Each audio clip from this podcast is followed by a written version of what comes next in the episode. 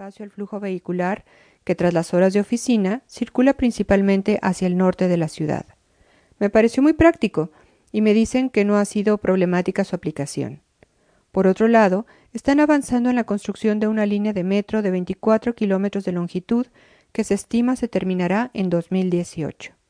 De momento, tienen el Transmilenio, carriles exclusivos para el uso de los autobuses en algunas de las avenidas más transitadas de la ciudad. A un costado de las avenidas o en los camellones vi muchas ciclorrutas.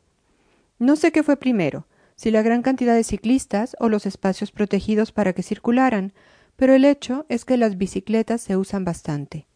Además, los domingos y días festivos se abren nuevas avenidas importantes para uso exclusivo de peatones y ciclistas. Si uno ve un plano de la ciudad, se puede dar cuenta de la gran cantidad de parques y áreas verdes que contiene, muchos de ellos muy extensos. De entre estos, hay uno que me llamó especialmente la atención. Muy pequeño, apenas una manzana, en medio de una zona residencial y de oficinas, conocido como el Parque de la 93.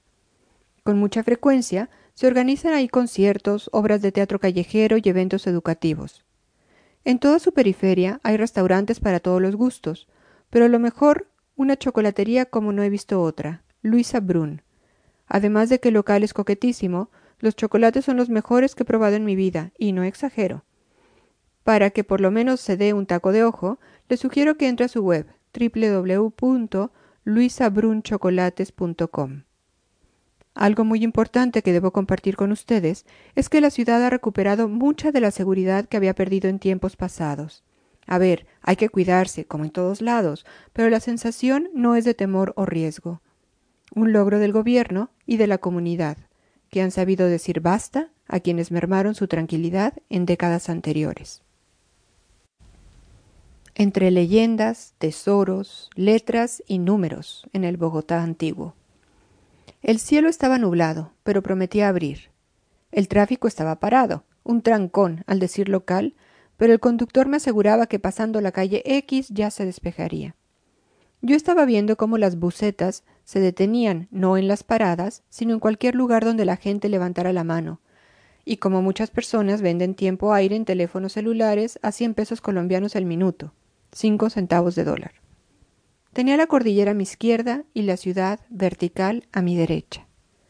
Cerca del centro, por la avenida Circunvalar, había dejado atrás el bullicio de la ciudad, cruzaba el Parque Nacional y tenía a la vista los santuarios del Señor de Monserrate y de la Virgen de Guadalupe, que protegen a los bogotanos desde tiempos inmemorables. Iba en camino al pleno centro de la ciudad, donde me integraría a un recorrido organizado por la Oficina de Turismo, gratuito, que nos mostraría el corazón del Bogotá colonial, independiente y moderno. En un esfuerzo por recuperar el centro histórico, autoridades y particulares han conjuntado con éxito sus voluntades para remozar el barrio de la Candelaria, que es un barrio colonial donde tuvo sus orígenes esta gran capital de Colombia. Acercarse al primer caserío, conocido hoy como el Chorro de Quevedo, es como un viaje en el tiempo. Podemos imaginar que en la próxima esquina aparecerán hombres montados a caballo o mujeres con vestidos amplios tocadas con una mantilla para acudir a misa. El centro se distingue por sus casas bajas, con fachadas blancas y toques de color, donde resaltan los balcones y los techos de teja, con calles adoquinadas, algunas, que hablan de sus inicios, y que después fueron modernizándose y enriqueciéndose con casonas y palacios de cantera que hoy acogen museos espectaculares como el Botero, el de arte del Banco de la República, el de numismática, el de artes y tradiciones populares, el de trajes regionales, el del oro y el de las esmeraldas, así como el elegantísimo Teatro Colón.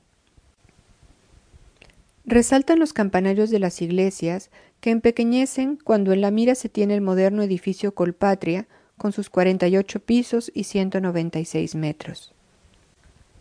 Dos espectaculares centros del saber muy visitados por gente de todas edades, pero sobre todo por jóvenes, son la Biblioteca Luis Ángel Arango y el Centro Cultural Gabriel García Márquez, un espacio del Fondo de Cultura Económica de México.